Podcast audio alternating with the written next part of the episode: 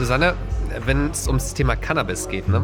da geht es ja immer so darum, entspannt zu sein und so ähm, und alles ein bisschen locker zu nehmen. Was mich mal interessieren würde, ähm, ob es einen Zusammenhang gibt zwischen Cannabiskonsum und zu spät kommen. ich würde auf jeden Fall sagen, dass Cannabiskonsum zu spät kommen ermöglicht, vielleicht verschlimmert äh, oder vielleicht sogar ganz eindeutig bedingt, weil man sich ganz bestimmt langsamer bewegt und auch die Uhr nicht so genau nimmt. Weil ich jetzt ein paar Minuten zu spät heute war, glaubst du, dass ich kiffe? Bin mir ganz sicher, dass du kiffst, Henning. Ich sehe doch die roten Klötzer. Ich weiß nicht, das ist, das ist unfair jetzt. Die Leute können nicht sehen, wie ich hier, wie ich hier, wie ich hier sitze. Ich, ich bin das blühende Leben. Ich bin das blühende Leben. Aber es soll jetzt nicht um mich gehen, sondern um einen anderen sehr spannenden Menschen. Ich freue mich. Ich mich auch. Das wird gut. Rheinische Post Podcasts.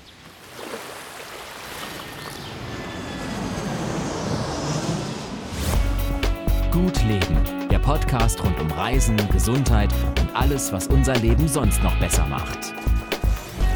Donnerstag, der 8. Juni 2017, eine neue Folge Gut Leben Podcast. Und heute, also erstmal Hallo Susanne. Hallo Henning.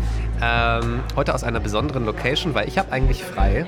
Und ich habe aber gesagt, äh, hey, äh, das ist so spannend, was diese Woche äh, du so für ein Thema mitbringst. Wir podcasten trotzdem.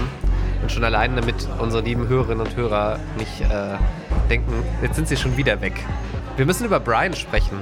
Wer ist Brian? genau, Brian. Das Leben des Brian. Das Leben des Brian, ganz genau so sieht es nämlich aus. Ähm, allerdings ist es zwar sehr skurril auch, aber nicht so sehr slapstick. Brian ist äh, ein Amerikaner, der seit 20 Jahren in Düsseldorf lebt und äh, den ich tatsächlich auf einer Nerd Night kennengelernt habe, äh, auf der er davon erzählt hat, wie er in Amerika eine Cannabisplantage aufgemacht hat, und zwar eine legale. Und wie er nun vorhat, genau das Gleiche in Deutschland zu tun, beziehungsweise in der Nähe von Düsseldorf. Und da bin ich natürlich hellhörig geworden. Der Hintergrund dafür ist, seit März, hast du mir gerade nochmal gesagt, gibt es quasi eine neue Gesetzeslage in Deutschland, Bisher war das gerade so Mediz also ne, da geht es jetzt um die, die, medizinische Nutzung und Verschreibung von Cannabis, war das alles ein bisschen schwierig, äh, also illegal. äh, und äh, jetzt ist es aber legalisiert, zumindest in einem gewissen Rahmen und da werden jetzt quasi gerade die Rahmenbedingungen für geschaffen. Denn dann ist ja die große Frage, hey, Ärzte können jetzt Cannabis verschreiben an äh, Patienten, äh, zum Beispiel die Rheuma haben oder so, aber irgendwo muss das Cannabis ja herkommen. Und da tritt er so ein bisschen auf den Plan. Genau, da tritt er eigentlich sogar sehr auf den Plan, denn es ist so, dass die Cannabis-Agentur, die ist ja jetzt neu gegründet worden. Das ist das tollste Wort in dem ganzen Zusammenhang, eine Cannabis-Agentur. Wie könnte es deutscher sein? Ja. ja. Absolut, finde ich auch. Äh, toller Name. Die sitzen in Bonn. Man kann sie anrufen, es gibt sie wirklich. Ähm Meldet sich dann so jemand, ist es, ist es so mit so, so, langsamer Stimme, so ein bisschen entspannt, so Cannabis-Agentur oder so? Naja, das würde man sich wünschen. Ich muss sagen, es sind, ich fand den Pressesprecher zumindest vielleicht haben Sie mehrere, eine von Ihnen, einen von Ihnen relativ verklemmt. Sagen durfte er mir auch nichts. Auskünfte zum Artikel gingen gar nicht. Insofern kann ich dir sagen, Sie wirkten eher sehr unentspannt. Ähm, aber diese Agentur sagt also, gut, wir haben bislang ähm, für die Leute, die eine Ausnahmegenehmigung hatten, die also bislang schon Cannabis konsumieren durften, das waren ungefähr 1000, haben wir ähm, äh, das Grünzeug importiert aus Holland und aus Kanada. Und äh, das möchten wir jetzt ändern. Wir würden es gerne aus deutschem Anbau verkaufen an die Apotheken. Quasi gutes deutsches Bio-Cannabis. Ja, ganz genau. Hopfen-Cannabis, wenn du so willst. Mit dem Reinheitsgebot, ganz genau. Ähm, und dafür musste jetzt also eine Ausschreibung geschaffen werden, denn wenn der Bund irgendwas machen möchte, dann macht er das per Ausschreibung. Ja. Und ähm, genau, losgehen, also ähm, ernten soll man ab 2019 bis 2022. Die Ausschreibung, also die Bewerbung für die Ausschreibung ist am 5. Juni geendet. Welche Teilnehmer in die engere Auswahl kommen, entscheidet sich bis Ende Juni und wer dann tatsächlich die Aufträge bekommt, entscheidet sich Ende des Jahres 2017. Und Brian ist einer von ihnen. Brian ist Amerikaner, hast du schon gesagt, lebt aber in Deutschland, also Düsseldorf. Und äh, du hast eine sehr große Reportage, die ist äh, heute online gegangen auf RP Online. Ähm, sie ist, ist, überschrieben mit dem Titel, als Brian auszog, um Cannabis-Anbauer zu werden. Äh, vielleicht einmal so ganz kurz zusammengefasst, wie kommt ein Mensch da drauf, das zu machen? Weil das fand ich so spannend. Der kifft ja selber nicht, ne? oder? Oder vielleicht zumindest damals hat er selber nicht gekifft. Ja, also er sagt selber, witzigerweise, wenn man ihn fragt, er hat einfach keine Zeit für Cannabis. Er arbeitet irre viel und äh, wenn man ihm dann zuhört, im ersten Moment denkt man, ach komm, der erzählt mir doch Mist.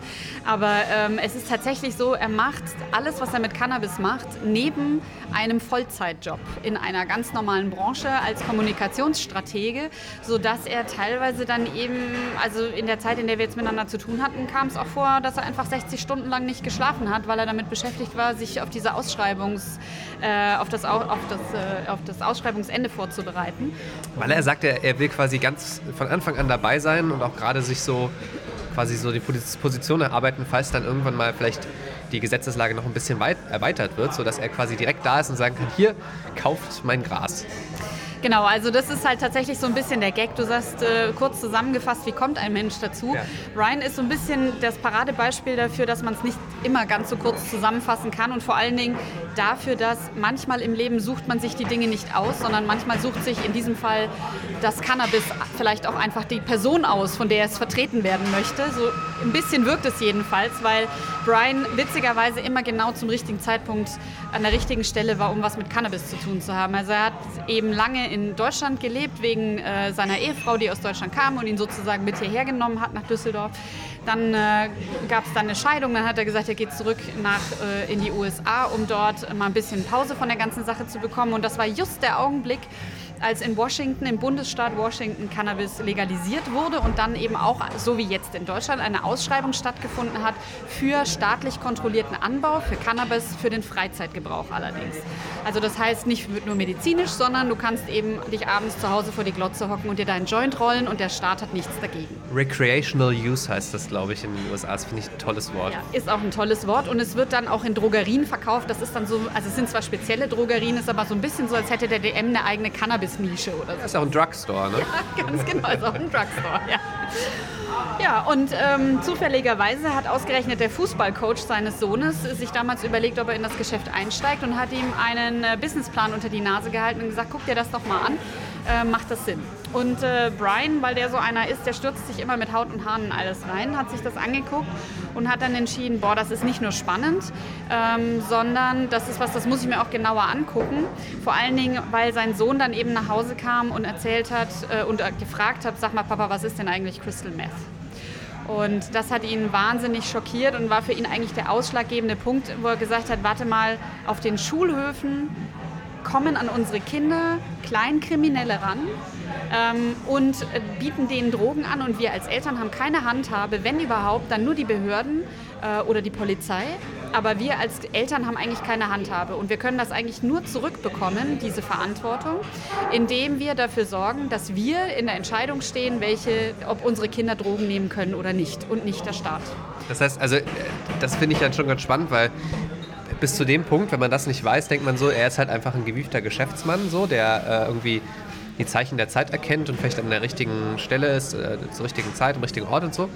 Aber da steckt ja schon auch so, ein, so eine Motivation dahinter zu sagen, ne, er, er, er, sagt das, glaube ich, auch an einer Stelle in der Reportage, quasi er will den, den Kleinkriminellen so den, den Schwarzmarkt kaputt machen und, und, äh, und quasi legales, äh, legales Zeug auf den Markt werfen, äh, was dann nicht gestreckt ist und wo eben man nicht Angst haben muss, dass irgendwie was passiert. Also ich meine, da ist ja sogar die, ich glaube sogar die Legalisierungsgegner äh, sagen, ja, Leute, kifft lieber, als dass ihr Crystal Meth nehmt. Ne? Das ist ja so, äh, ich glaube, da sind sich dann doch alle einig. Das finde ich schon sehr spannend, so als Facette an ihm, dass er ja da, da schon auch so eine, wie man so schön sagt, intrinsische Motivation dabei hat. Ne? Ich würde sogar noch weitergehen. Also er ist ein unheimlich idealistischer Mensch. Er sagt halt, wenn man mit ihm redet, ganz oft, dass er irgendwie, wenn man das mit, also er war am Anfang ein Gegner davon, hat auch gesagt, wieso sollte man Drogen legalisieren und hat dann aber gesagt, wenn man das eben zu Ende denkt, dann kommt man sehr schnell an den Punkt, dass man die Welt zu einem besseren Ort macht, wenn man Cannabis legalisiert. Und, äh, und der Witz ist, dass er das eben auch noch geschafft hat, weil jetzt an der gesamten Westküste tatsächlich den Kleindealern ähm, das Geschäft kaputt gemacht worden ist, weil nicht so viel verkauft wird wie Cannabis und die können alleine von den synthetischen Drogen nicht leben. Das heißt, er hat diese Mission auch noch bis zu einem gewissen Grad nicht nur erfüllt, sondern bewiesen. Und da ist er eben sehr, sehr idealistisch und man darf es aber, man muss es aber schon sagen, er ist natürlich auch Geschäftsmann. Ne? Also das ist schon auch, weil er möchte natürlich auch Kohle damit machen. Er möchte, es ist, gibt nicht so viele Märkte, die ganz neu erschlossen werden können jetzt so und das ist eben einer davon. Also Deutschland jetzt in dem Fall. Ja, ursprünglich in den USA, halt in dem Bundesstaat. Da ist es ja auch noch nicht überall legalisiert. Das heißt, auch da ist es noch ein neuer Markt. In Kanada zum Beispiel ist es auch bislang nur medizinisch erlaubt. Das wird demnächst kommen, dass die es legalisieren. Und in Deutschland und in Europa ist es noch ein komplett neuer Markt. Da ist es noch fast nirgends überhaupt als irgendwas legalisiert. Das ist ja auch ganz spannend, weil also äh, du hast so beschrieben, dass er halt ganz, ganz viel auch sich, also erstmal so sich angeschaut hat, wie machen das denn andere, weil das, das finde ich so irre dabei. Also ne, jetzt die Cannabis-Agentur sagt, ja, bisher haben wir das Zeug halt importiert, jetzt wollen wir es selber anbauen oder halt selber produzieren.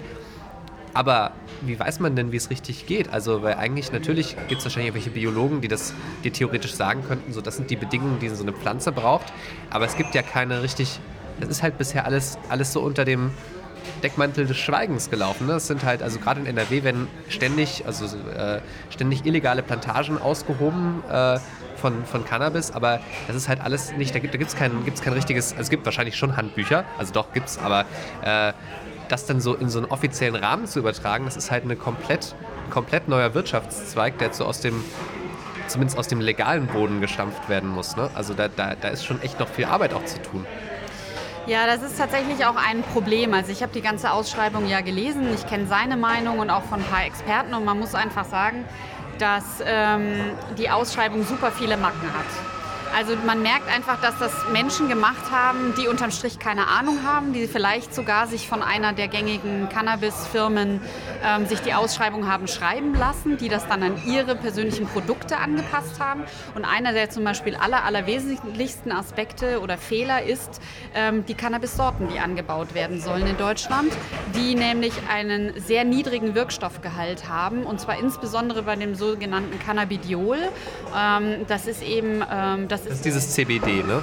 Das ist das CBD, das eben äh, entzündungshemmend ist, schmerzlindernd ist. Und das THC berauscht halt, hat auch eine schmerzlindernde Wirkung. Es gibt viele Patienten, die sagen, ähm, die Wirkstoffe wirken nur, wenn man sie kombiniert. Aber was unbestritten ist, ist, dass das CBD medizinisch wirkt. Jetzt blöderweise in den Sorten, die in Deutschland angebaut werden sollen, es sind drei, ist in zwei vorgeschrieben, dass CBD unter 1% betragen soll und in einem bis zu 9%. Möglich sind aber bis zu 30 Prozent. Also ich habe das vorhin gesehen und dachte so, na immerhin einer hat irgendwie bis zu 9 Prozent, aber das ist immer noch wenig. Ne? Das ist ein völliger Witz. Also es ist äh, für Menschen, die wirklich Probleme haben, die müssen von dem Zeug so irrsinnig viel nehmen, was natürlich Schwachsinn ist, weil die Menge sowieso jetzt nicht so hoch ist für die potenzielle Patientenzahl in Deutschland. Ähm, und ähm, da sagt er eben auch, da merkt man eben, dass das Menschen sind, die keine Ahnung von Cannabis haben, die keine Ahnung von Cannabiszucht haben. Und man muss aber auch sagen, dass er sich wahnsinnig viel Mühe gegeben hat, um wirklich tief in die Szene einzutauchen in Amerika. Also er ist eben in ganz viele illegale Cannabisplantagen gegangen und hat sich die angeguckt, hat erzählt, teilweise sind die Fußballfeld groß gewesen unter der Erde. Also, also illegal, illegal unter Ille. Komplett illegal, das müssen gigantische Anlagen gewesen sein teilweise, ähm, die auch wirklich dafür, dass man sie ja sonst unter Umständen auch spotten kann aus der, aus der Luft, ne, mit Wärmefeld und so weiter, ähm, schon ziemlich ähm, technisch gut ausgerüstet gewesen sein müssen. Und er ist da reingegangen und hat sich das alles angeguckt, hat sich die Prozesse angeguckt, hat die wirklich getimed, hat geguckt, was brauchen die Pflanzen und hat dann angefangen darüber nachzudenken, wie man das optimieren kann. Und dann hat er sich Leute gesucht, mit denen er dieses Geschäft machen kann. Und alleine die Geschichte ist schon großartig, weil zum Beispiel ähm, sein Chefbotaniker ist der Sohn von zwei Künstlern die alle Grateful Dead CD-Cover designt haben ähm, und die auch eine Bonsai-Plantage hatten. Und auf dieser Bonsai-Plantage hat der kleine Botaniker quasi dann gelernt, dass er mit Pflanzen sehr gut kann, aber er hatte nie Bock auf Bonsais. Und dann hat er irgendwann angefangen zu kiffen und hat festgestellt, Cannabis, Cannabis liegt mir und hat dann angefangen, Cannabis anzubauen und ist inzwischen also einer der besten Botaniker äh, in Sachen Cannabis in den USA. Und, äh, oder ein, ein anderer Geschäftspartner von ihm ist ein Bauunternehmer, den irgendwann mal jemand zur Seite genommen hat und gesagt hat, sag mal, kannst du mir nicht einen Tipp geben? Ich will eine geheime Cannabisplantage machen und wie mache ich denn das am besten, dass das nicht auffällt? Und da fand er dann irgendwie lustig und hat dem Tipps gegeben. Und weil das einer ist, der auf Herausforderungen steht, hat er angefangen, sich darauf zu spezialisieren. Und immer mehr Leute aus den USA riefen ihn dann an, um sich Tipps zu holen, wie sie ihre illegale Cannabisplantage am besten und welche Immobilien sich dafür am besten eignen. Den hat er auch mit ins Team geholt und so. Also es sind so Charaktere, das ist wirklich total schräg, die aber alle eine ganz große Liebe für diese Pflanze und für diese Kultur haben. Die spielen ja noch Musik vor und so, ne? Die spielen denen auch Musik. das fand da ich super. da musste ich auch echt lachen. Also es ist eben so, wie man das ja auch immer so kennt, ich sag mal ein bisschen aus der Esoterik, Pflanzen haben auch Gefühle. Und ähm, so Cannabis-Gärtner betreiben das also ähm, bis zum Ultimo. Das heißt, die kommen morgens rein, die reden mit den Pflanzen. Ähm, die haben anscheinend äh, auf den gängigen Musikstreaming-Diensten ganze Playlisten erstellt, je nachdem, ob die Pflanze wachsen sollte, ob das noch eine Babypflanze war, ob die sich gegen Parasiten durchsetzen sollte. Ähm, dann haben sie ihr zum Beispiel Rocky vorgespielt, das fand ich schon ziemlich cool, Eye of the Tiger, so, damit die dann ein bisschen Kampfgeist entwickelt. Und dann ist es halt wirklich eine ganz penible Arbeit zwischen, wie viel Wasser wird da genau gebraucht, wie viel Licht kommt da drauf. Ähm, zum Beispiel auch, wie oft wird die, wird die vielleicht auch mit CO2 eingedämmt, weil ähm, Parasiten drauf sind und mit, dann man damit ohne Chemie Parasiten killen kann und so weiter. Und dann ist es also eine komplette Routine, die die Pflanzen bekommen, über 112 Tage und dann können geerntet werden. Und da muss ja auch jetzt dann wahrscheinlich gerade in Deutschland und auch in NRW sehr viel ausgebildet werden. Ne? Also es müssen halt wirklich Leute her, die das dann auch können. Und ich freue mich jetzt schon drauf, wenn es dann, ich dann sagen kann, irgendwie so, ja, ich bin handwerksgeprüfter Cannabis-Anbauer, weiß nicht, wie das dann genau heißt, oder Canna Cannabis-Botaniker oder so, keine Ahnung, oder Cannabis-Gärtner. Das, das, das ist dann schon toll, wenn das so ein bisschen in das deutsche System äh, Einzug erhält. Ähm, was, was, was glaubst du, wie lange wird das jetzt so dauern, bis das alles richtig angelaufen ist? Also, dass, dass, dass, dass man wirklich dann auch deutsches Cannabis kriegt hier in Deutschland?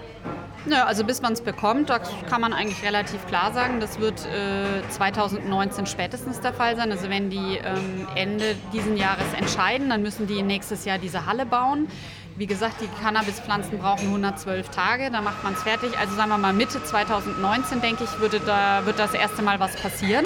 Ähm, aber dass es jetzt äh, einen Cannabis Botaniker einen Ausgebildeten geben wird. Das glaube ich nicht, sondern ich denke, es ist eher die Chance für all die illegalen Cannabis-Anbauer, die das jetzt schon mit sehr viel Hingabe tun, die aber in dieser Ausschreibung nicht teilnehmen dürfen, weil es eben illegal ist. Ähm, für die ist das eine Chance, einen Job zu bekommen in einem, in einem Gebiet, wo sie eigentlich jetzt schon perfekt drin sind, aber eben aus gesetzlichen Gründen ausgeschlossen sind. Und ich denke, die wird er, er und halt die anderen Leute, die dann eben Plantagen aufmachen, die werden die anheuern. Und in NRW ist das Schöne, wir haben hier tatsächlich die größte Zahl von illegalen Indoor-Plantagen in Deutschland. Insofern gibt es hier mit Sicherheit auch schon sehr viele Spezialisten, die man da anheuern kann. Wir kommen so ein bisschen auf, das, oder du, ich glaube, du beschäftigst dich jetzt auch schon ein bisschen länger mit dem Thema, weil also das, das, dem geht so ein bisschen, also auch eine Folge hier im Podcast voraus und, und also das Thema Cannabis beschäftigt uns schon ein bisschen länger. Ähm, du hattest mal äh, diese, dieses Senioren-Ehepaar besucht, das am Niederrhein äh, äh, wie war das? Die, die stellen das selber, dieses, dieses Cannabisöl quasi her, ne? Also äh, so, ein, so ein medizinisches äh, Öl. Oder äh, die stellen das selber her, ne? War, war das nicht so? Sie planen es selber herzustellen, im Moment beziehen sie es noch. Ah, sie beziehen es, genau. Ja, okay. Genau, und es war eben so irrsinnig hilfreich äh, gegen die äh, Rheumaschmerzen von der Frau. Und was ich schon sagen muss, ist, dass ich es regelrecht als bewegend empfinde, weil obwohl das ja jetzt doch inzwischen, ich glaube, zwei Monate oder vielleicht sogar länger her ist, bekomme ich immer noch sehr viele Zuschriften, ähm, weil Menschen, die eben Krankheiten aller Art haben, und zwar wirklich auch durch die Bank von Anfang 30 bis Ende 70, ähm, da ähm, das Gefühl haben, sie finden etwas, sie finden eine Lösung, die eben chemiefrei ist und die sie endlich von ihren Schmerzen befreien könnte. Und da kommen immer noch sehr viele Fragen, deswegen freue ich mich, dass wir uns dem heute nochmal ein bisschen widmen. Ja, ich finde das echt echt, echt irgendwie so, so verrückt. Das ist so, also ich, ich glaube, wenn man wahrscheinlich sich äh, sehr für das, äh, für das Thema Cannabis und so interessiert, äh, dann kriegt man schon mit, dass es da eine, da eine Veränderung gibt. Ne? Aber es ist irgendwie gefühlt, also es gab dann mal so, ein, so rund um den März so, ein, so einen öffentlichen Hype, so, ah ja, jetzt wird irgendwie Cannabis legalisiert. Aber seitdem ist es auch wieder so ein bisschen, so ein bisschen abgeebbt. Das ist immer noch so ein bisschen unter dem, so unter dem, unter dem Radar, glaube ich, dass das jetzt wirklich eine, eine Möglichkeit ist und auch ist ja wirklich ein großer Schritt hin dazu ist, dass es in irgendeiner Form eine weitere Legalis Legalisierung von, von Gras gibt in Deutschland. Ne? Also ich meine, die Niederlande sind ja ein ganz gutes Vorbild da so als, als Nachbar. Ähm, wir können ja mal gerne in die Fragen reinschauen. Ähm, und zwar, äh, wir lassen natürlich die, die Namen immer weg. Ähm, unter anderem hast du folgende E-Mail bekommen. Sehr geehrte Frau Hammann, Ihr Beitrag über die Dame aus, äh, vom Niederrhein und ihres Räumers interessieren mich sehr. Gerne würde ich äh, mehr zur Zusammensetzung des Öls wissen. Ne? Also das ist dieses Öl, was die so schlecken von der Hand. äh, da man ja im Internet die CBD-Öle kaufen kann, wäre es von Vorteil zu wissen, ob es äh, identische Öle sind oder inwiefern man diese jetzt legal über Apotheken beziehen kann. Über eine Nachricht würde ich mich freuen. In dem Fall eine Nachricht in Audioform. genau. Ja, also es ist tatsächlich so, dass man diese Öle noch nicht äh, in der Apotheke beziehen kann. Ähm, man kann sie allerdings im Internet beziehen. Man kann sie zum Beispiel ganz werbefrei, aber man kann sie einfach über Amazon bestellen. Das geht. Ähm, die sind äh, nicht verschreibungspflichtig, weil es eben nur dieses CBD enthält, also das Cannabidiol, das heißt den nicht berauschenden Stoff. Äh, man muss aber eben auch dazu wissen, also zum Beispiel auch die Dame vom Niederrhein hat das gesagt, sie hat das probiert mit dem reinen CBD-Öl und es hat ihr nicht so gut geholfen wie in der Kombination mit THC. Das muss man eben wissen, aber es lohnt sich sicherlich, es auszuprobieren, weil eben, und das ist genau das, spiegelt das wieder, was du sagst, ähm, sehr viele Ärzte immer noch unheimlich verhalten sind, Cannabis aufzuschreiben. Obwohl sie es dürfen. Ne? Genau, sie dürften es. Ähm Müssen die irgendwie nachweisen, dass das so quasi der letzte mögliche Weg ist? Oder können die direkt von Anfang an sagen, nee, das ist so ein typischer Fall von, da wird eh nicht richtig was helfen, also so nach dem Motto, wir probieren zwar mit dem einen Schmerzmittel, aber danach äh, verschreibe ich Cannabis? Oder ist das schon so ein, Gibt es da so einen Stufenprozess, weißt du das? Einen Stufenprozess gibt es nicht, aber es ist schon so, dass äh, man versucht, es gibt nicht so viele Richtlinien, was das Gesetz angeht, aber man versucht ein bisschen es zu formen, indem man sagt, äh, alle anderen Therapien dürfen nicht angeschlagen haben.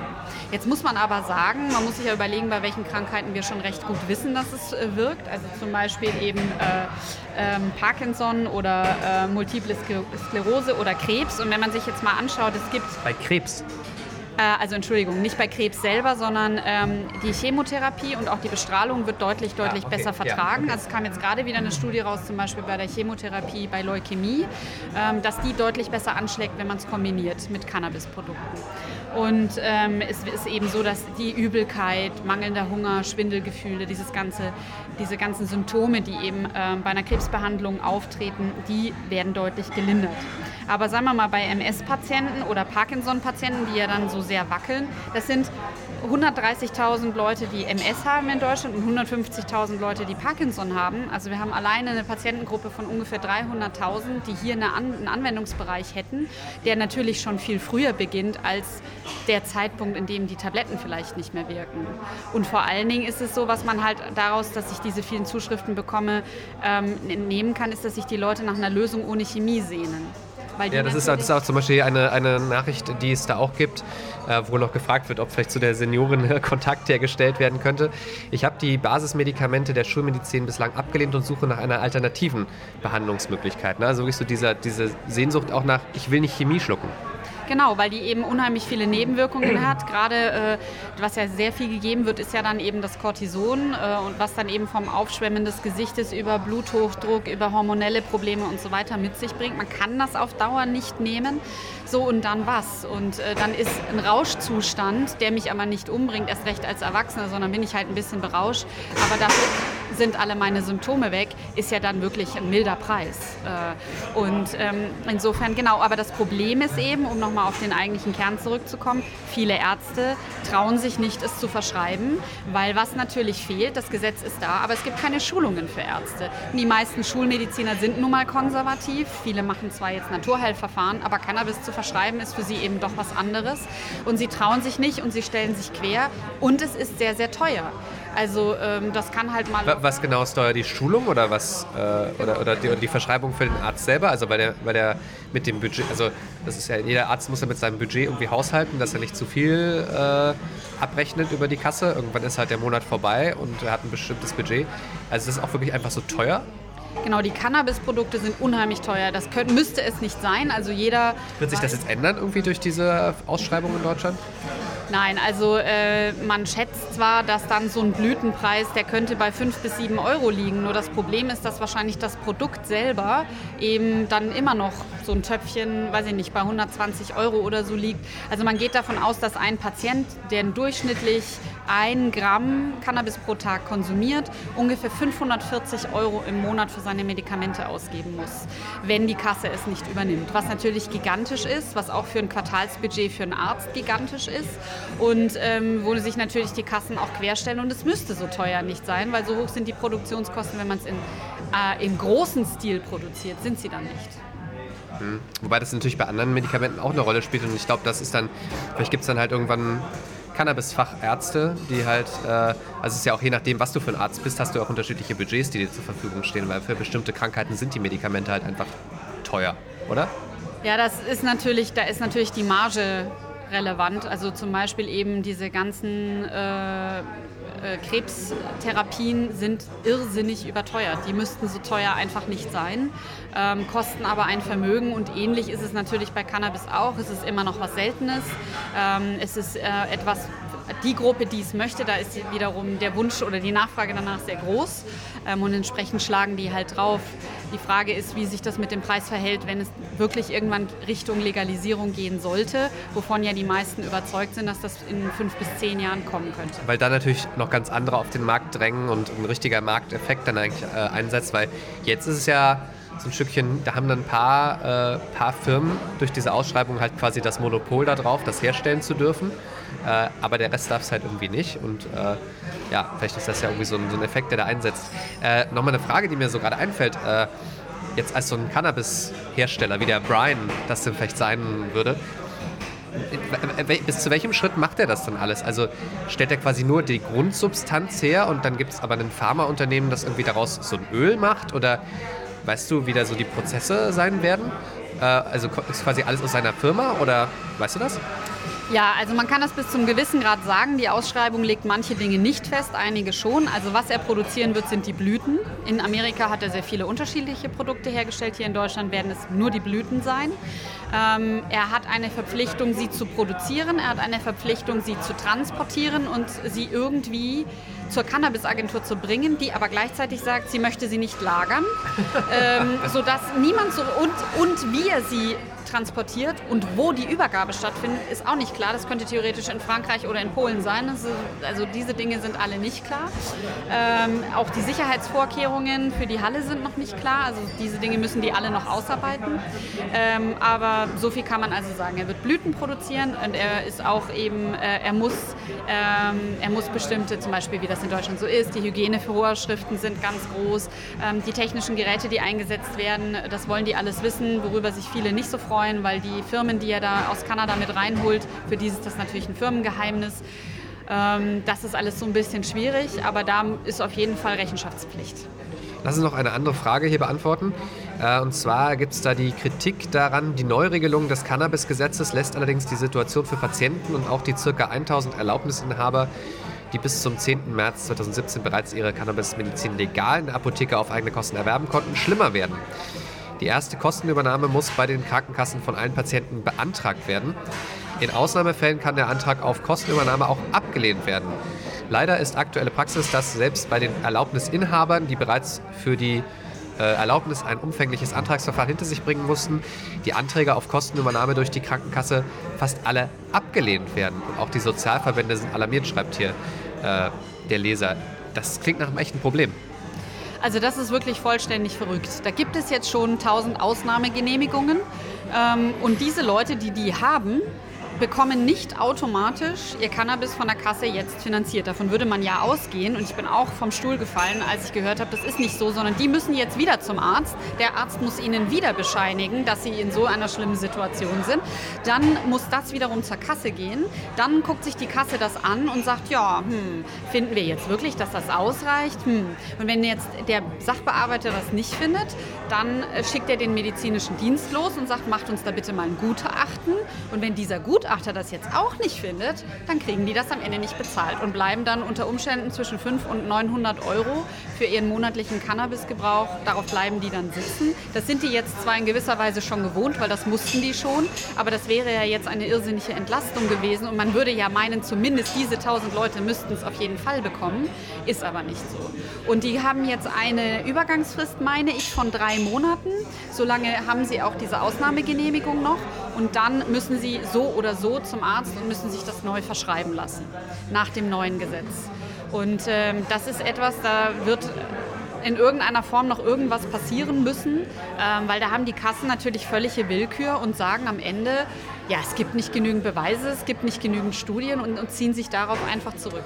Ich meine, am Ende muss es ja eigentlich der Arzt entscheiden, was jetzt richtig für seinen Patienten ist, weil er hat sich am meisten mit dem auseinandergesetzt. Ne? Also, dass es in Streitfällen dann vielleicht mal ein Gutachten gibt, ja, das kann ich ja sogar irgendwie verstehen, auch um zu verhindern, dass Ärzte jetzt äh, immer das eine teure Medikament von, der einen, von dem einen Hersteller verschreiben. Das ist ja auch so ein Thema, lassen sich Ärzte kaufen. Also von daher ist das schon so ein Wechselspiel aus meiner Sicht, aber das kann es ja irgendwie dann nicht sein. Also es klingt so ein bisschen wie, also es ist quasi nicht nur bei den Ärzten so, so, eine Art Paradigmenwechsel notwendig, sondern sicherlich auch bei den Krankenkassen.